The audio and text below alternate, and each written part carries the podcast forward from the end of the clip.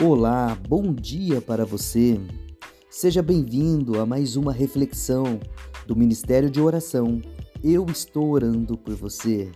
Que Deus o abençoe poderosamente. Que encha teu coração de paz, esperança e amor. Muito bem, nessa série de mensagens sobre oração, hoje eu quero refletir com você sobre esse tema a oração pode ser o melhor investimento que você já fez. As bênçãos especiais de Deus estão reservadas aos que trabalham discretamente, desejando agradar somente ao Senhor e não às pessoas.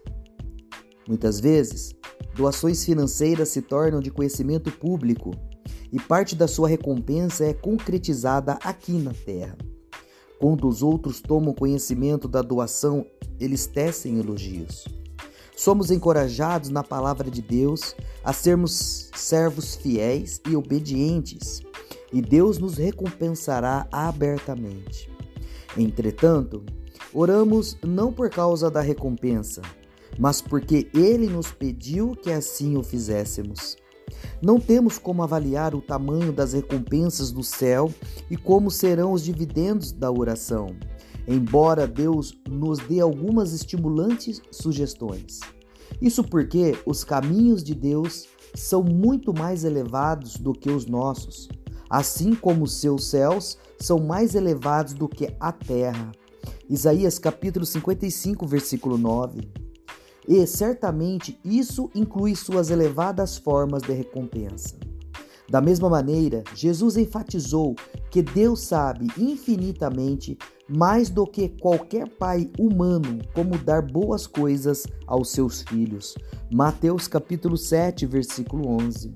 As recompensas da oração são indescritivelmente maiores do que qualquer dividendo pago por um investimento terreno. A Bíblia ensina que um pecador que nega Deus é o mais tolo dos homens. Às vezes, eu me pergunto se alguns cristãos também não deveriam ser classificados como tolos. Os cristãos cujas orações são quase sempre egoístas, do tipo dai-me, que podem passar uma hora por dia lendo o jornal e nem sequer cinco minutos lendo a palavra de Deus, ou mais de duas horas por dia assistindo à TV e nem sequer uma hora de oração. Certamente esses cristãos são, entre todas as pessoas, os mais tolos. Aquele que conhece o poder de Deus, a glória dos céus, a extensão da eternidade, a certeza da recompensa de Deus para tudo o qual ele faz por ele, e apesar disso coloca a maior parte da ênfase da vida naquilo que não tem valor na eternidade. Desperdiça o tempo terreno e perde as recompensas eternas. Grande parte do investimento de vida dessa pessoa será queimada pelo fogo num piscar de olhos. Pelo trono flamejante do juízo de Cristo perante o qual todos nós estaremos. Romanos capítulo 14, versículo 10 a 12 e 2 Coríntios capítulo 5, versículo 9 a 10. Essa pessoa, embora salva, está construindo sobre Cristo com materiais de madeiras, feno e palha. 1 Coríntios capítulo 3, versículo 11 ao 15. Paulo diz que esses indivíduos sofrerá prejuízo. A oração é uma oportunidade de transformar minutos e horas em recompensa eterna, de transformar o tempo terreno em bênçãos eternas. A oração é uma das mais devotas atividades na qual alguém pode se envolver, talvez a mais sagrada de todas. É a atividade constante de Deus, o Filho, e de Deus, o Espírito.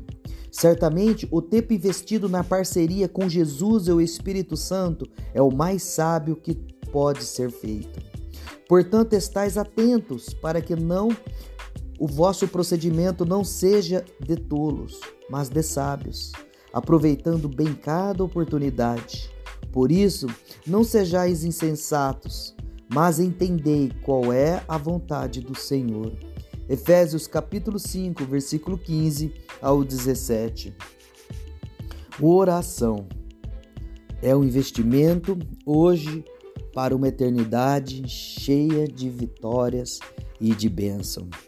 Eu creio nisso, no poder de quando nós falamos com Deus, isso é a oração.